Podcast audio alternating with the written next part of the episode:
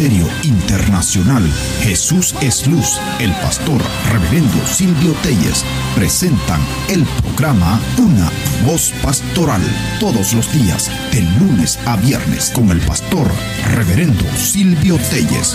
Comunícate en cabina 516-385-4235. Con ustedes, una voz pastoral.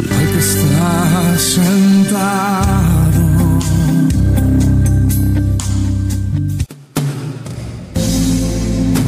Muy buenas tardes, amados hermanos, amigos de la audiencia 105.5 FM.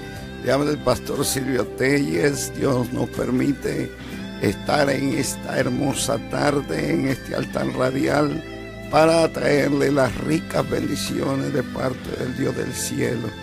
Esperando que todos nuestros hermanos, amigos que nos escuchan a través de la emisora y por Facebook Live, ya estén dispuestos a recibir esa bendición del cielo. Un abrazo a todos y damos la bienvenida también hoy a nuestro invitado, eh, amigo y hermano en la fe, Nove Pensamiento Evangelista y ministro del Señor por muchos años. Así que este es el día que hizo el Señor. Nos gozaremos en Él, nos regocijaremos en su presencia y en su gloria. Padre, te agradecemos hoy porque tú nos permites estar aquí en este programa. Dependemos de tu gracia, de tus promesas hermosas. Dependemos, oh Dios, completamente de ti para que nos edifique. Apelamos siempre a tu amor, a tu misericordia y sobre todo a la presencia de tu Espíritu Santo para que glorifique la palabra de Jesucristo nuestro Salvador. Y que aquellos que no te han encontrado hoy puedan tener la oportunidad de sentirte, de poder encontrarse contigo y de poder renovar sus vidas. Mira los enfermos, aquellos que están afligidos. Sí, Señor. Consuélales, Dios, porque Sí, Dios. tú eres el único consolador. Sí, Padre Celestial. En el nombre de Jesús. En el nombre de Jesús. Amén. Gracias. Bueno, queremos eh, ya darle la bienvenida a nuestro invitado. Eh, es un gozo volverte a tener aquí en la 105 y compartir este altar de Dios que Dios nos ha permitido para que lleguemos a muchas naciones y a muchas personas que al escuchar la palabra de Dios puedan tener esperanza en Dios. Así que un gusto para mí tenerte, eh, Nove, en este lugar y quiero cederte los micrófonos así. Este, compartes lo que sientes en tu corazón con la audiencia. Gracias, hermano Silvio. Dios les bendiga a todos. Eh, nos gozamos en esta cabina, como ya ustedes han escuchado. De verdad que es un privilegio el poder llegar a sus hogares a través de estos medios que hoy, pues gracias a Dios, se tienen para poder escuchar la palabra del Señor. Y qué lindo es saber de que Dios nos habla a través de estos medios, ¿verdad? Porque siempre necesitamos una palabra para nuestra vida. Y sin duda yo creo que usted ha estado esperando estos momentos para que el Señor se mueva de una manera especial. Yo he oído personas decir, yo quiero que Dios me hable, yo quiero que Dios trate conmigo. Y qué mejor cuando uno prende la radio y empieza a escuchar esa música, porque Dios también nos habla a través de la música y nos habla a través de las conferencias y los diferentes predicadores. Que Dios les bendiga. Eh, nos gozamos de estar acá con ustedes en la radio 100.5, ¿verdad? Es una bendición. Yo estuve preguntando en Huntington y se oye y les contaba que iba a estar por acá. Estuvimos este fin de semana en varias iglesias ahí y nos alegramos, hermanos Selvin, de estar nuevamente acá con ustedes, hermanos. Dios les bendiga. Eh, quería abordarte una pregunta porque a mí me gusta compartir con preguntas eh, especialmente en estos tiempos que estamos viviendo. Yo sé que es importante eh, usted como creyente que nos escuche o amigo que nos escuche por la radio. Otros prefieren hacerlo por el internet o por la televisión. Pero yo quiero abordarte con una pregunta antes que entres en, el, en lo que traes para el, los que nos están escuchando de la radio, el mensaje.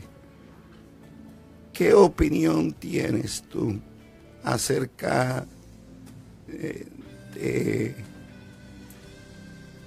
el no dejarse de congregar?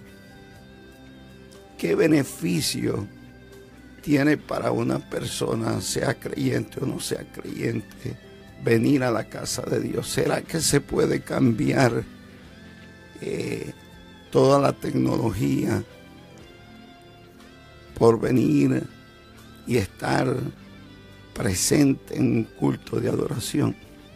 Jamás, nunca se podrá cambiar eso porque es algo bíblico de estar en la casa del Señor, porque es donde nos reunimos como iglesia para compartir delante de su presencia. Hay personas que lamentablemente han recibido mm, a veces mala información en el sentido de que se puede quedar en la casa escuchando la radio o viendo la televisión y oyendo a diferentes predicadores y muchos han dejado de, congregarse.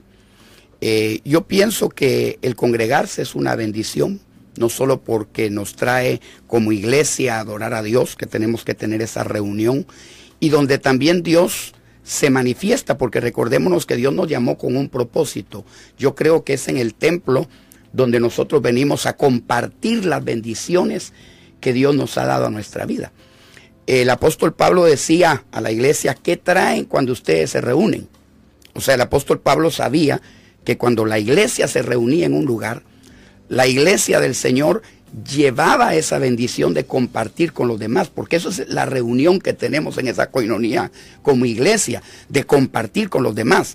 Traen algún cántico, traen algún don, ¿verdad? Alguna palabra de, de fortaleza. Entonces quiere decir que el venir a, la casa de Dios, yo creo que nosotros somos la iglesia del Señor primeramente, somos el templo y morada del Espíritu Santo. Pero cuando venimos a, este lugar que se ha vuelto una casa de Dios, un lugar que ha sido, todo encuentro, que se ha, sido apartado para la gloria del Señor, entonces como iglesia es importante que nosotros nos congreguemos con todos, que tenemos que estar en esa unidad. No podemos estar quedándonos en nuestros hogares, y viviendo una vida indiferente a la necesidad realmente que no solo hay en la iglesia, sino que hay en el mundo. Porque a veces nos hemos acomodado sin darnos cuenta realmente de que hay un propósito como iglesia del Señor. Por eso cuando nos reunimos es que nos estamos no solo llenando, preparando dentro de la congregación para poder entender el verdadero propósito al cual Dios nos ha llamado. En la casa no vamos a entender el propósito por el cual Dios nos ha salvado. Correcto. Entonces yo te traigo esto porque, fíjate, no, yo noto que va pasando el tiempo y hay un enfriamiento en muchas personas acerca de lo que dice la Biblia y de lo que ya está establecido por Dios.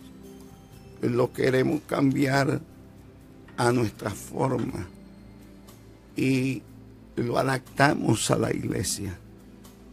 Y incluso hay líderes, eh, estaba escuchando yo que hay pastores ya cibernéticos.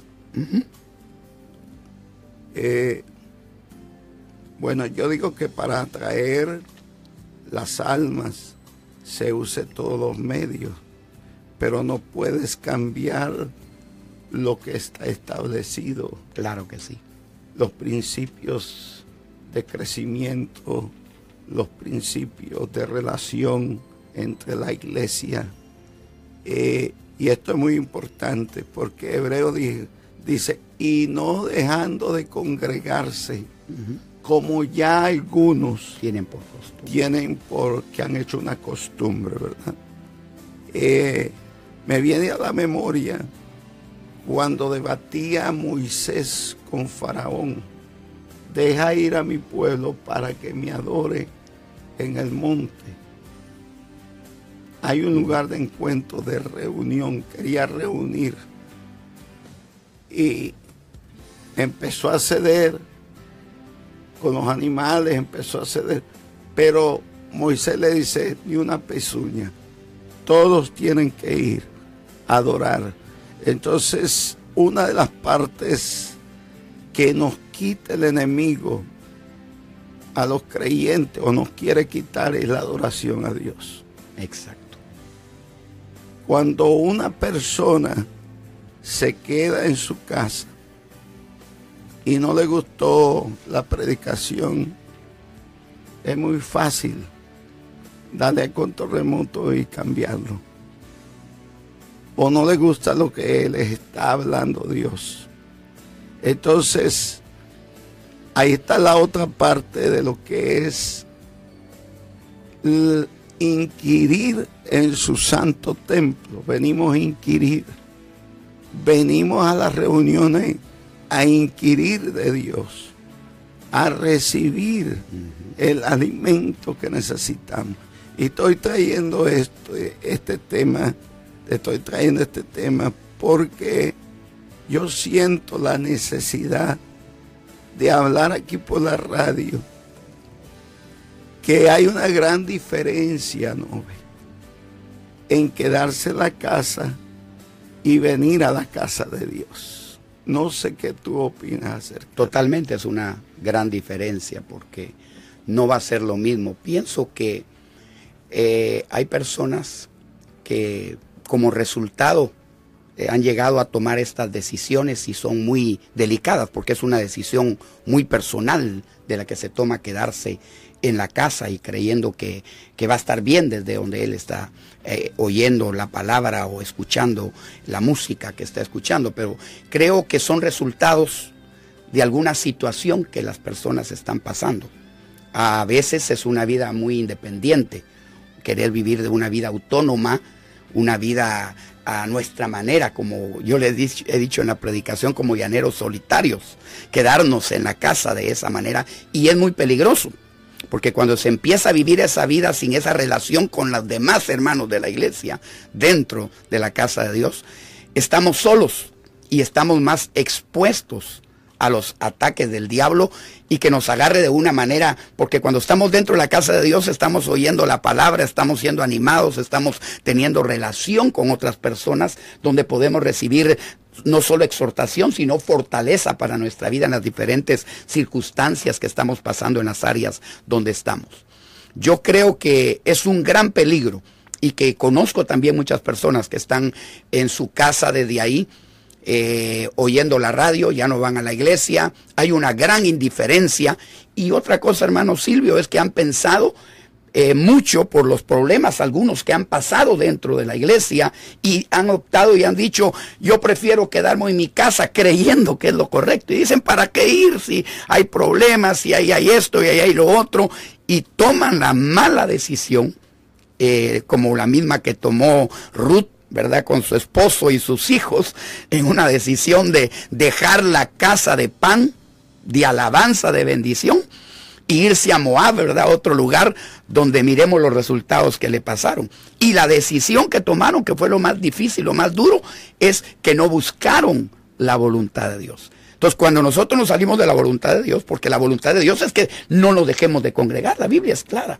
Dice que no nos dejemos de congregar, no hay opción, es un mandato, como muchos tienen por costumbre. Entonces, eh, tenemos que estar en la casa del Señor. Y yo pienso también otra cosa es de que si venimos a la casa del Señor, estar en la casa de Dios, tiene que la gente entender para que le encuentre también el, el poder decir, el encuentre la, el deleite. Ese es otro punto, fíjate, hermano Silvio, porque el solamente venir a la casa de Dios, pienso que hay mucha gente también, en lo contrario, que vienen a la casa de Dios, pero que no vienen con el propósito que hablamos al principio de servir y de ser bendición a los demás y no solo también como lo tenemos ahí de recibir. Podemos llegar a caer en personas simplemente templeras o iglesieras nada más sin entender el verdadero propósito que venir a la casa de Dios es para inquirir y esa palabra es bien clave es tener relación con el Dios del cielo, ¿verdad? Y eso es lo que Dios quiere. Entonces, venir a tener relación con Dios, con los hermanos, con el Señor, involucrarse, trabajar en la, en la obra del Señor, eso es parte de los dos puntos que se están viendo hoy unos que no quieren estar y que están tomando una mala decisión y los que venimos hemos caído también, hermano Silvio, en una religiosidad, ¿verdad? En una forma solo de venir, tú los miras indiferente, los miras sin deseos y están en la iglesia y ni quieren servirle a Dios. Y ahí está la confusión. Eh, pero si nos vamos a la escritura, en el Salmo 100, verso 4, ¿qué nos dice el Salmo 100, verso 4? Y y es lo que yo le expresaba aquí en la radio, de que usted es un adorador. Un adorador no es de labio.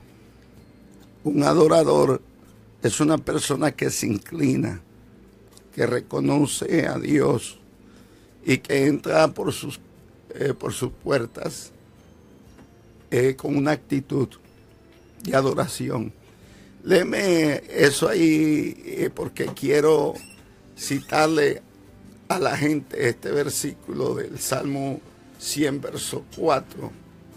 Eh, ¿Y qué es lo que nos dice ahí ese Salmo?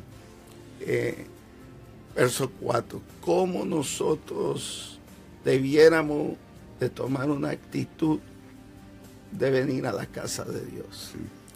Entrad por sus puertas con acción de gracias, por sus atrios con alabanza.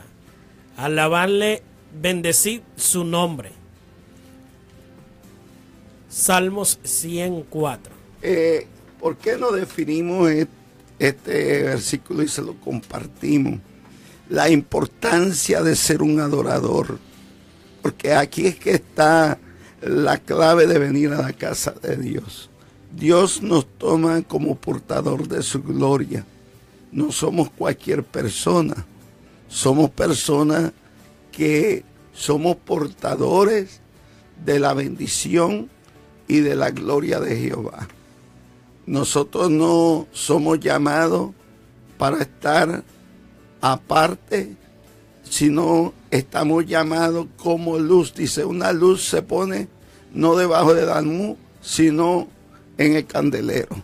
Eso expresa la Biblia, que somos luz, que somos portadores de la gloria de Dios, que cuando usted y yo adoramos al Señor, eh, hay una manifestación de su gloria provocada por el adorador.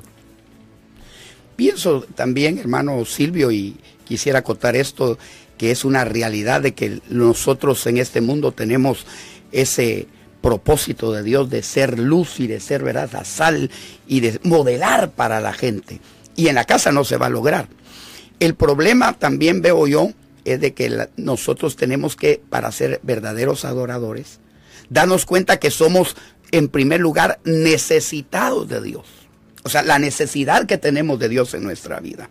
Y esa es una parte fundamental. No podemos dar lo que no tenemos.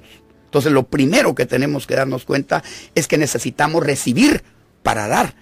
Entonces ese es uno de los problemas que eh, está pasando la iglesia hoy en día. Yo no estuve de acuerdo con un hermano líder que pasó al frente en una iglesia y él dijo, hermanos, vengan por favor a la iglesia porque Dios los necesita, dijo. Y yo no estuve de acuerdo.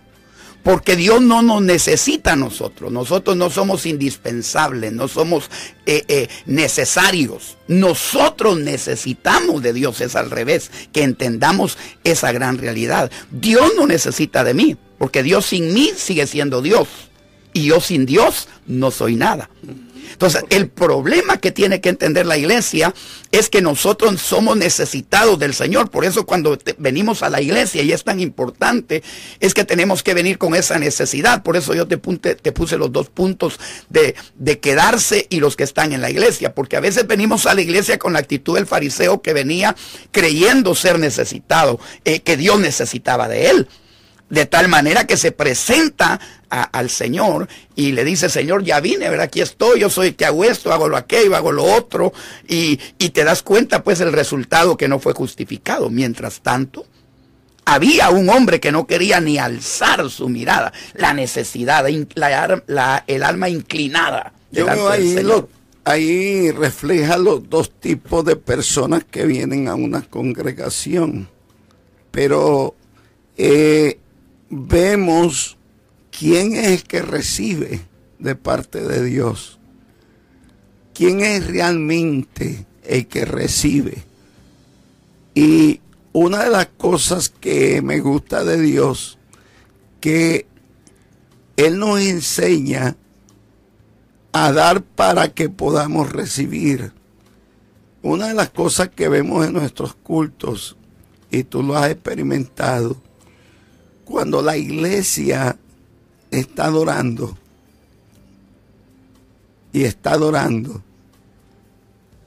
hay una manifestación de gloria que la unción de Dios, la misma presencia de esa gloria de Dios, empieza a repartir. Pueden haber mil, pueden haber diez mil, pueden haber cien mil, pueden haber tres, pero esa manifestación de gloria como iglesia. Empieza la iglesia adorando, se manifiesta esa gloria y el adorador empieza a qué? A recibir, que se cumple lo que dice la Biblia, que a causa de la unción se rompen los yugos. Los yugos. o, ok, entonces quiere decir que necesitamos venir a la casa de Dios y que se manifieste Dios en su pueblo para que podamos recibir de Dios la gloria que manifiesta Dios en nuestra vida para librarnos de todo yugo y esa renovación día con día. La iglesia primitiva fue ese modelo y ese ejemplo que realmente nos deja la palabra de Dios en el libro de los Hechos. Una iglesia tan poderosa que vemos eh, en, en el libro de los Hechos, que lo hizo fue la unidad qué unidad de iglesia en el propósito que tenían y, pienso que tan importante es eh, el estar juntos. Recuérdate que cuando pasaban los problemas, aún los apóstoles llegaban a la iglesia, se ponían a orar juntos y juntos hacían todo y, vemos el respaldo de lo que tú dices de la gloria de Dios, porque yo pienso que la unidad eh, eh, el estar juntos en armonía, ahí es donde envía Jehová bendición, dice, y vida eterna, o sea, se derrama la gloria de Dios y eso pasaba en la iglesia. ¿Cómo se ve esa presencia, esa gloria de Dios dentro de la iglesia? Cuando la iglesia agarra esa armonía de estar en la casa de Dios con ese propósito que estamos hablando sincero, verdadero en nuestra vida, se van a ver muchas cosas grandes, muchos milagros como se han estado viendo acá los días lunes, ¿verdad? Poder de Dios manifiesto en las diferentes áreas, no solo en el cuerpo, en el trabajo, en la familia, porque la gloria de Dios, como es lo mismo la adoración, la adoración tiene diferentes fases, como es no solo adorar a Dios en el canto, la adoración en nuestra vida de testimonio, la adoración como obediencia delante del Señor, ¿verdad? O sea, pienso que cuando nosotros nos congregamos y nos unimos y venimos a adorar a Dios y trabajamos realmente para Dios, lógicamente la gloria de Dios se va a dejar sentir de una manera más sobrenatural en nuestro ser. Y hay algo que debemos de ver y quiero, y quiero compartirte esto. Hay algo que la gente que nos está escuchando debe de comprender. Todos nosotros somos formados es en la casa de Dios.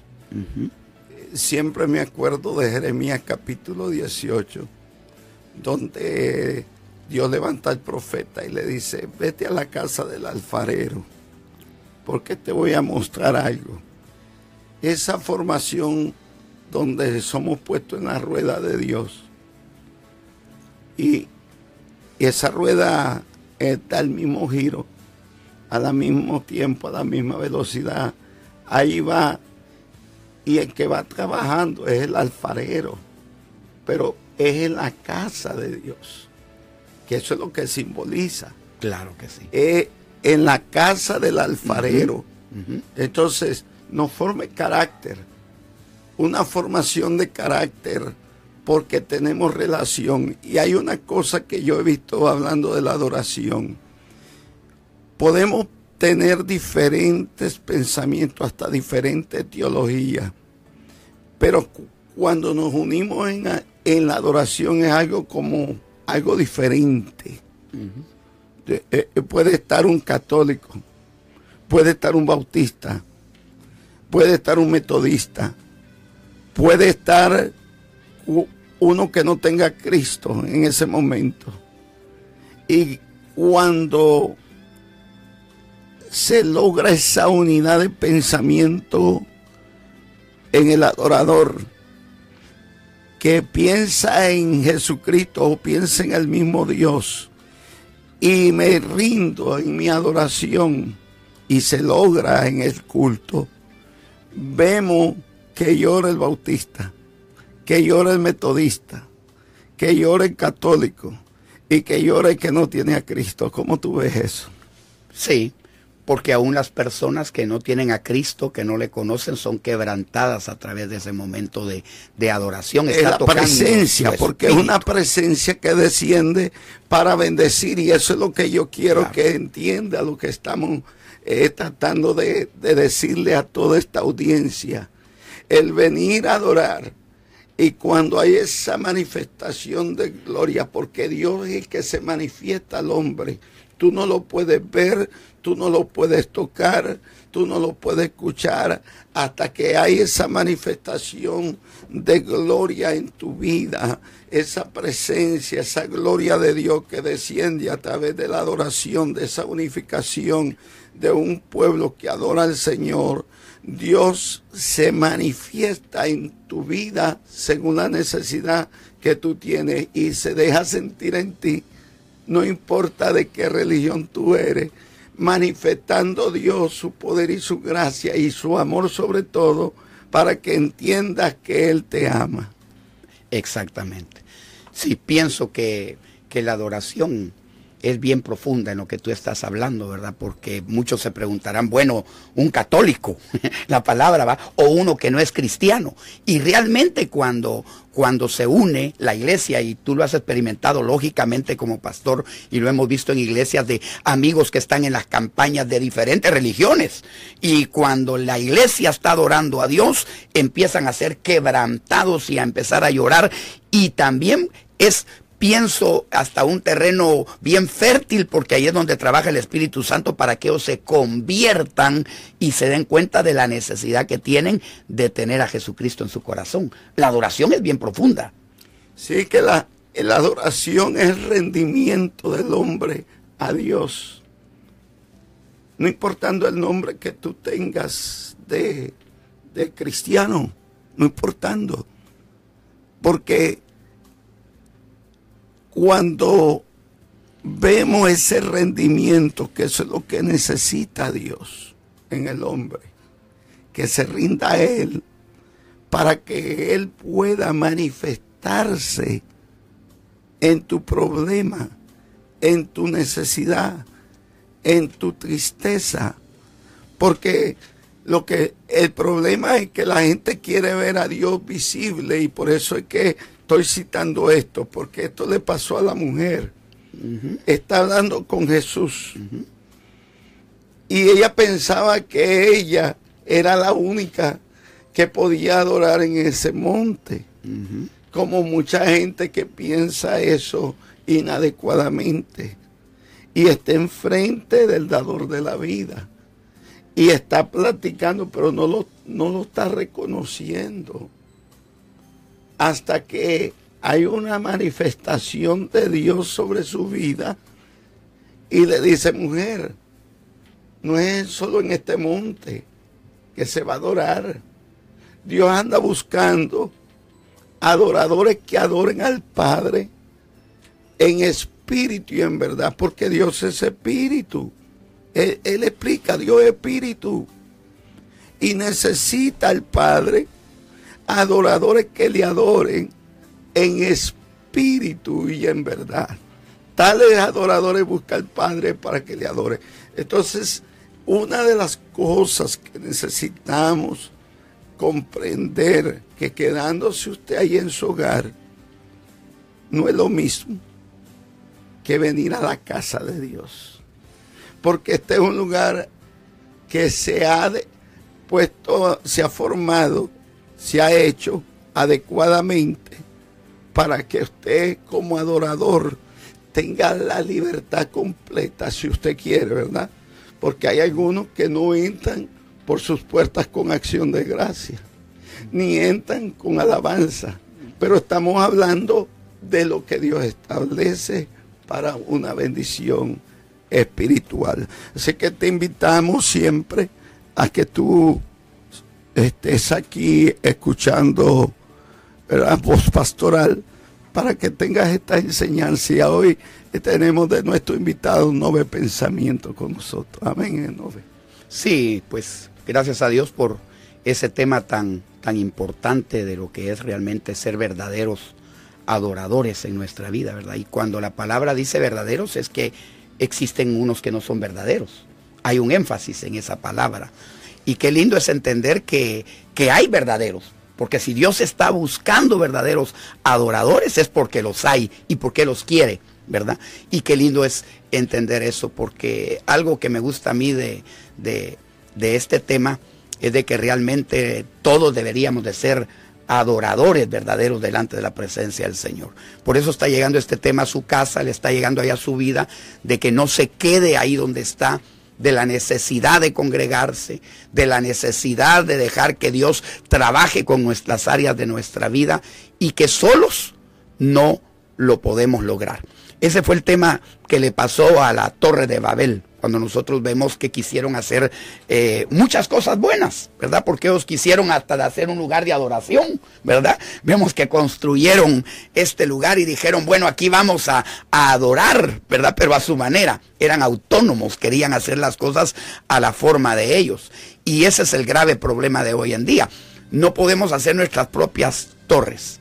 Tenemos que dejarnos guiar por la palabra del Dios de los cielos. Entonces creemos que en esta tarde es lo que Dios le ha estado insistiendo es no se quede solo, no se aísle. Posiblemente ha estado pasando problemas, posiblemente ha pasado por circunstancias que todos tenemos que pasar dentro de la iglesia. Y les voy a explicar algo porque he oído la mayoría que han optado por esa actitud de quedarse porque tuvieron un enojo, porque vieron cosas que no le parecen, y otros porque ya tienen malas costumbres en su vida de esa forma. Pero la mayoría es por ciertas situaciones que han pasado eh, dentro de la casa del Señor. Y quiero contarle de que eso es muy normal porque es parte de lo que es el Evangelio del Señor para madurar, para no, que y no solo eso, perdona que te interrumpa. Toda familia, toda familia tiene su indiferencia por nuestros caracteres y, y cada quien como por eso es que estamos diciendo que aunque tengamos diferentes formas de pensamientos, la adoración nos une. Eh, eh, ¿Quién no ha tenido problemas familiares? Todos. Todos tenemos problemas. Entonces somos la familia de Dios.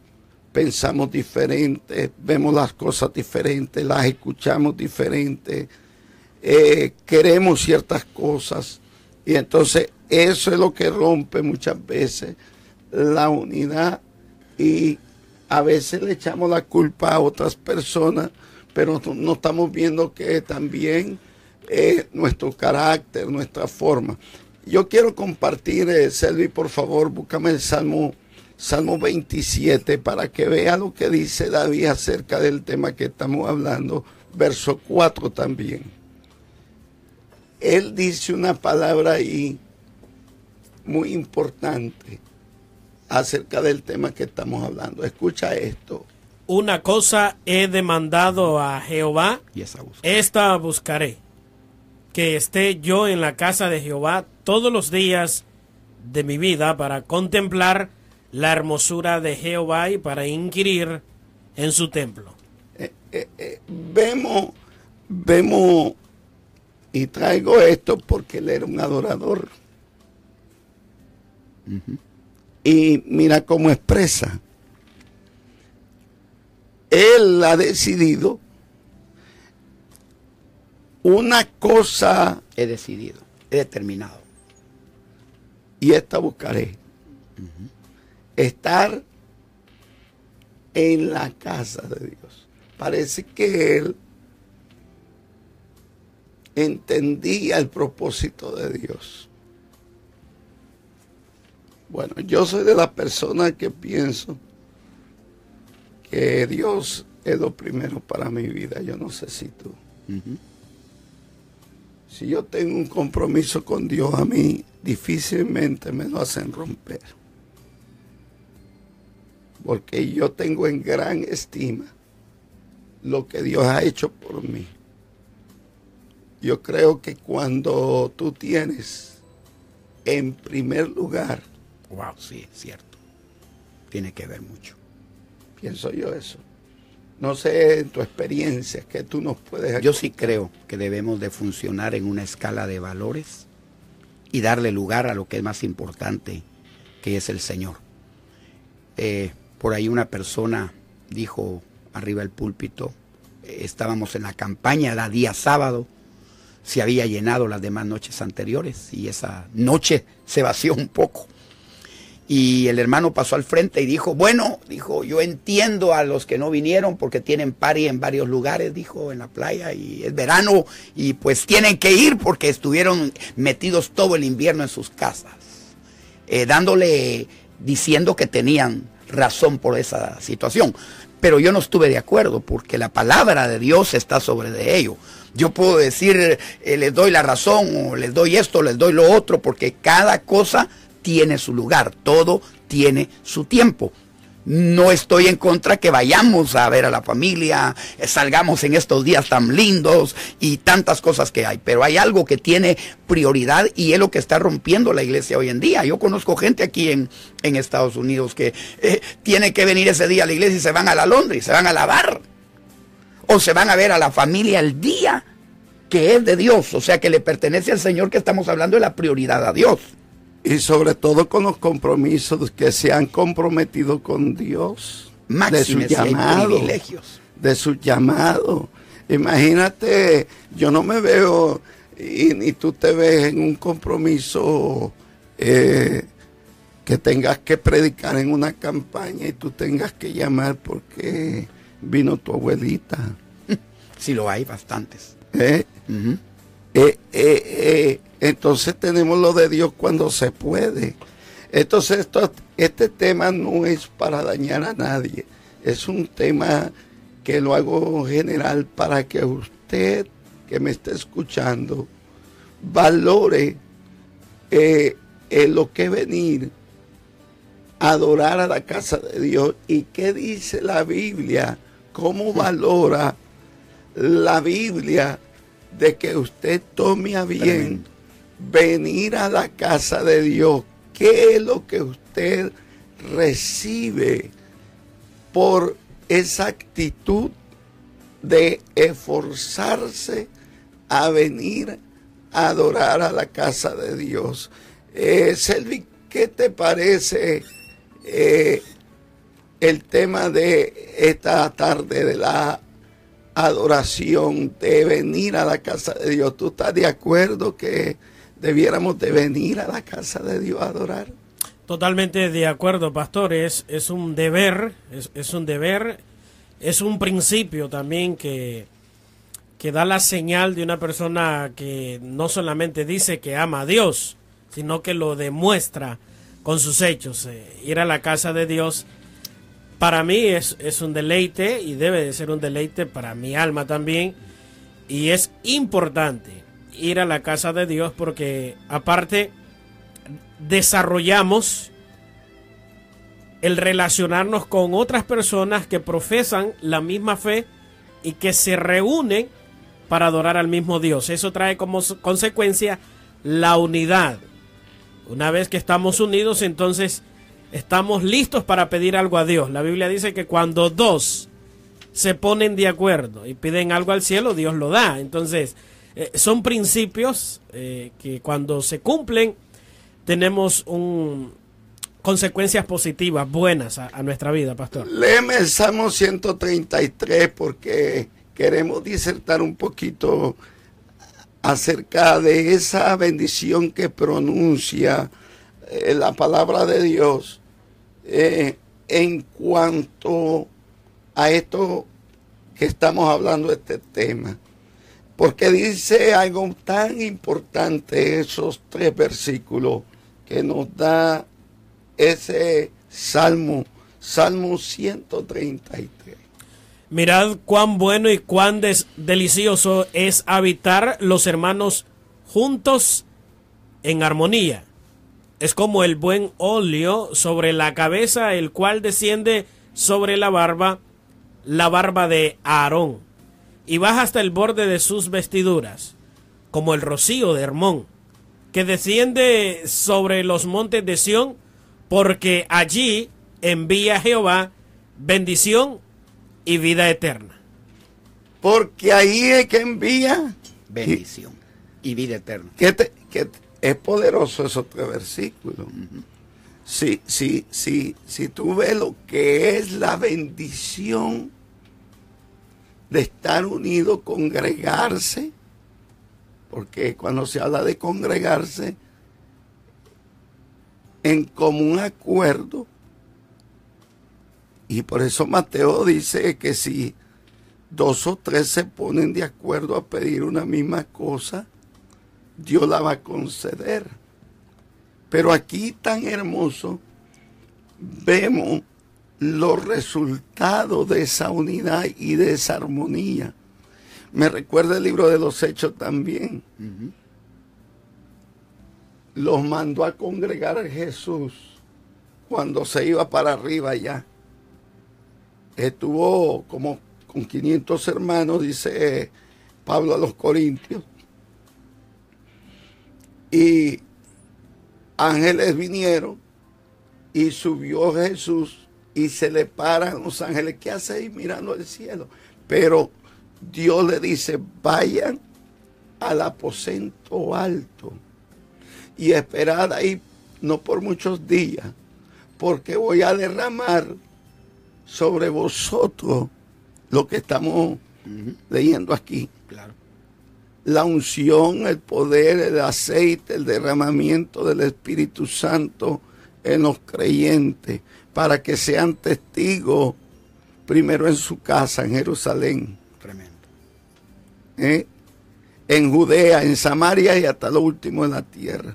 Si no tenemos ese revestimiento de poder, esa cobertura que vino sobre Aarón, sacerdote, y vemos todas estas comparaciones, ¿no ve?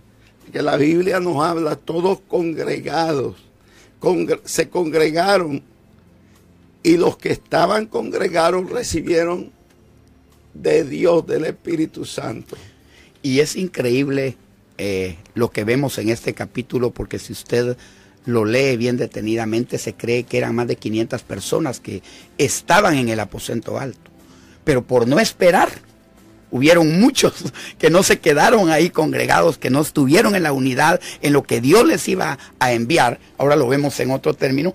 Imagínense, eran como 500 se cree, y solo lo recibieron 120.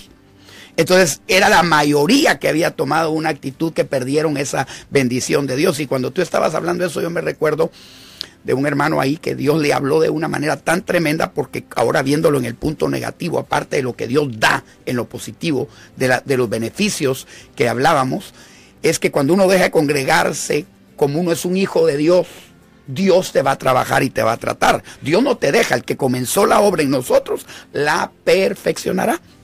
Y este hermano tiene, tiene ganado en Escuintla y dejó de congregarse, ya no iba, no le daba la prioridad a sus carros y al ganado que tenía. Y él, eh, varios tiempos, hasta dejó de fallando a los privilegios, poniendo pretextos y un montón de cosas. Pasó el tiempo y parece que todo iba bien. Pero de repente, y a mí me consta, porque conocimos su lugar, se le empezó a morir el ganado. Bastante ganado. Y le fue mal en los vehículos, le robaron varios vehículos y empezaron a venir cosas negativas. Y mandó a que fueran a examinar las vacas y mandó varias gente que estaba pasando y nadie entendía. Dios le envió a un amigo que es que era copastor en ese momento y le fue a dar un mensaje directo de parte de Dios y le dijo, "El Señor te ha estado hablando a través de estos medios. Si tú no le sirves como es debido en lo que has estado caminando, te va a dejar sin nada. Así dice el Señor y empezó a llorar él. Lo que a mí me gustó fue la reacción de él. Fue sensible porque era Dios. Él sabía que Dios lo estaba trabajando. Y ahí en ese cuarto, en esa sala donde estábamos, cayó de rodillas y dijo, es cierto, yo le he faltado el respeto a Dios. Dios no honra a los que le deshonran. Dios honra a los que le honran. Y él vino y reconcilió y dijo, no, no lo vuelvo a hacer más porque hasta, no solo eso, no solo dejó de ir él, afectamos a nuestros hijos, a nuestra familia y hermano, nuestro entorno empieza a actuar igual de indiferentes. ¿Y qué sucedió? Él volvió nuevamente, volvió a tomar el privilegio, le pidió perdón a Dios y me gusta lo que él hizo, porque vivía enfrente de la casa y me recuerdo cuando él salía a las seis y media, a las siete y media empezaba el culto, estaba hora y media con su familia orando en la iglesia antes de llegar al templo. Eso es otro punto. Hay que inquirir antes, no a la hora que viene a la carrera y todo lo demás. Es mejor si le damos más tiempo al Señor. Y él viene y a las seis y media lo miraba salir con sus hijas y eh, su esposa. Y me recuerdo, y esto lo tengo de testimonio porque llegaron unos a comprarle carro. Eran tres hombres que llegaron y se oye desde la ventana donde estamos, a donde él está y le dijeron, ¿qué tal Jorge? Le fueron a hablar y ahí va él saliendo a su casa. Cuando dijeron, venite, te, traigo un negocio aquí con los compañeros que vienen, dijo, y él les dijo, no, yo voy para la iglesia con mi familia, ya iban así para la iglesia a montar el carro. No, hombre, venite, te conviene, ¿cómo vas a creer si son varios carros? Le dijo Benito y lo quisieron calar.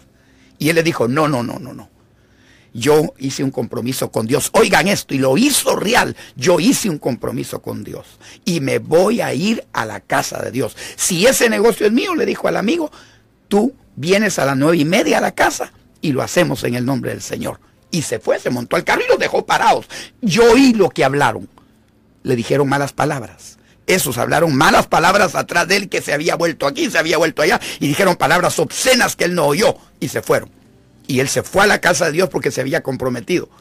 A las nueve y media, como entre nueve y media y diez, ahí estaba parándose el carro otra vez haciendo el negocio con él. Porque como dice el dicho, lo que es de Pedro no lo quita Juan.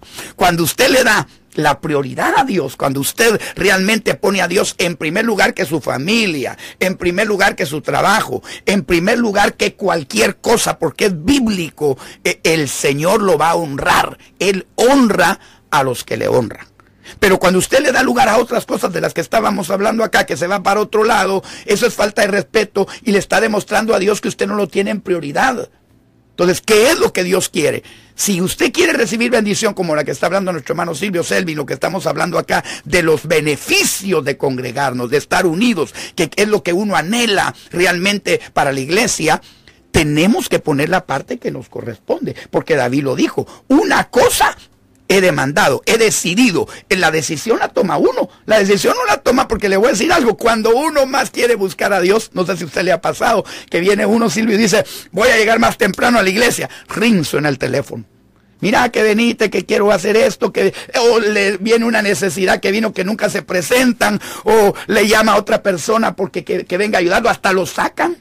Porque hasta, para, fíjate que para deber de ser una persona ordenada, disciplinada, uno tiene que tener cuidado que no te saquen de tu sketch, de lo que vos has hecho, de tu agenda, porque hay una agenda, porque si nosotros nos, nos, dejamos sacar de todo eso, te sacan de lo que tú quieres hacer para Dios. ¿Mm? Entonces, a veces eso es lo que nos presenta el diablo cuando tú quieres venir a la iglesia o quieres venir temprano o le has dicho le voy a servir a Dios. El enemigo lo oye y te va a poner tropiezos por todos lados. Pero lo que hablábamos problemas, familia, obstáculos, el vehículo, enfermedad. Hay veces que le pone a uno hasta cuando ya va a venir a la iglesia, qué casualidad le empieza a doler el estómago. O, cuando ya venía a la iglesia se le subió la presión. y, qué casualidad, y no hay casualidad, estoy diciendo qué casualidad, aunque el Señor no hay casualidad, ese es un problema espiritual. Pero lo que estoy diciendo es de que tú has decidido servir al Señor y el enemigo a veces se opone también, aparte de nuestras decisiones. Hay decisiones personales y hay también el enemigo metiendo su lado por, por otra parte, donde no quiere que tú estés en la casa de Dios como debes de estar, sirviéndole, adorándole, trabajando para Él, porque tú fuiste llamado para un propósito de ir a modelar al trabajo, de ir a modelar a la familia y de ser una persona de bendición a los demás. No puedes dar lo que no tienes. Yo quiero hacerte un reto hoy. Yo soy un hombre que me gusta los retos. Yo quiero que te hagas el reto después de escuchar este mensaje que te hemos facilitado bíblicamente. Que te hagas la meta de ser un adorador por un mes. A ver qué resultados hay en tu vida y en tu casa. Comprométete hoy a hacer como dice la palabra no venir a visitar la iglesia, sino venir como adorador a la iglesia. Hazte el propósito de, de salir de tu casa con metas espirituales de un conquistador de valores, de un conquistador de bendiciones. Mira lo que dice el salmista como el rocío del Hermón que desciende sobre el monte de Sión, porque ahí envía a Jehová bendición y vida eterna. Te reto a que vengas a la casa de Dios, no solo a, no te estoy diciendo si eres de otra congregación, es a tu iglesia no te vamos a sacar de tu congregación, sino el propósito de este reto. Que cada vez que tú vayas a la casa de Dios, vayas con la mente de conquistar la bendición de Jehová. Y esto solo se logra saliendo con una mente, como dice la Biblia, buscando la unidad del Espíritu y siendo un adorador, inquiriendo de Dios las bendiciones, porque toda buena dávida y todo don perfecto viene de lo alto. Así que te retamos hoy a que empieces a vivir un tiempo de adoración.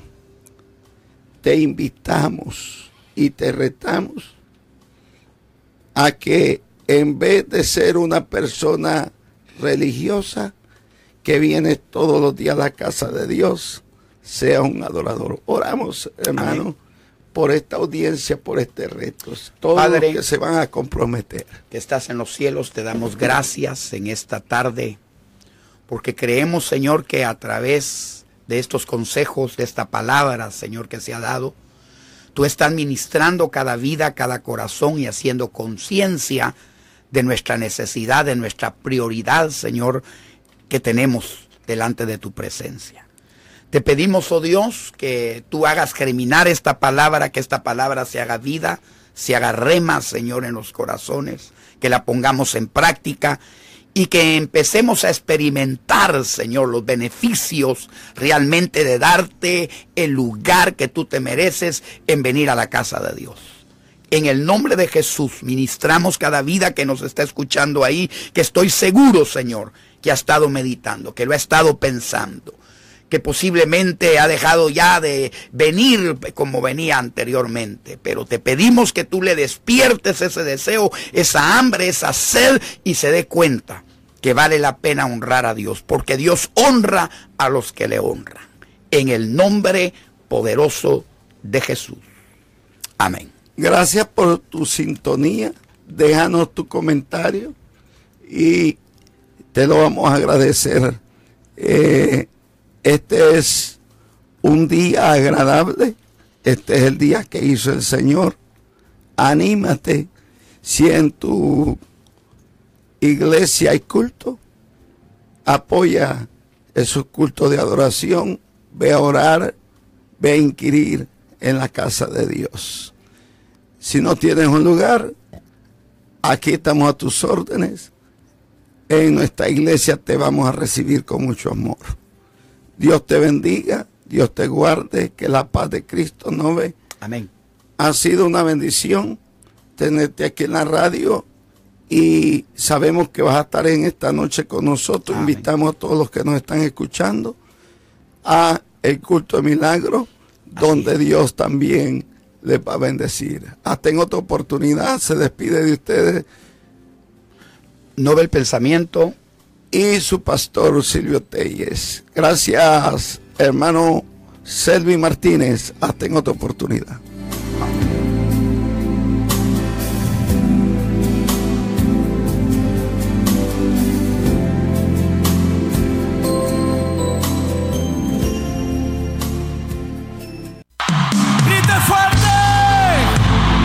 Gracias por haber sintonizado el programa Una Voz Pastoral. Para comunicarse con el reverendo Silvio Telles, llámenos al 516-385-4235. 516-385-4235. Hasta aquí, Una Voz Pastoral. Sentado